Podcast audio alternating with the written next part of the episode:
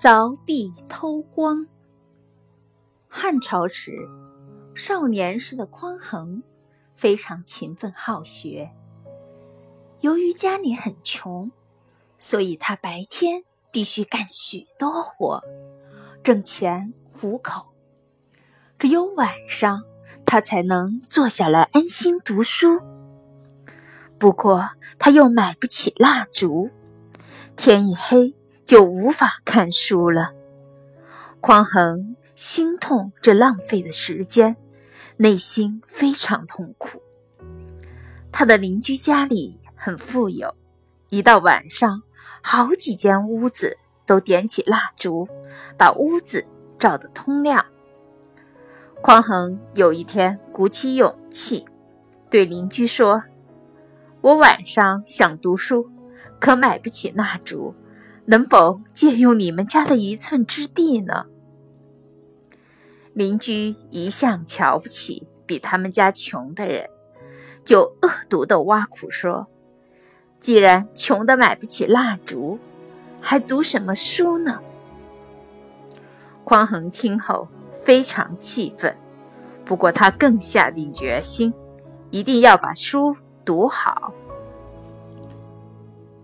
匡衡回到家中，悄悄地在墙上凿了个小洞，邻居家的烛光就从这洞中透过来了。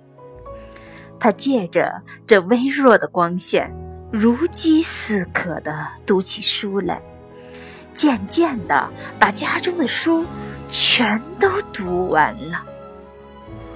匡衡读完这些书，深感自己所掌握的知识是远远不够的。他想继续看多一些书的愿望更加迫切了。附近有个大户人家，有很多藏书。一天，匡衡卷着铺盖出现在大户人家面前。他对主人说：“请您收留我，我给您家里白干活不报酬，只是让我阅读您家的全部书籍就可以了。”主人被他的精神所感动，答应了他借书的要求。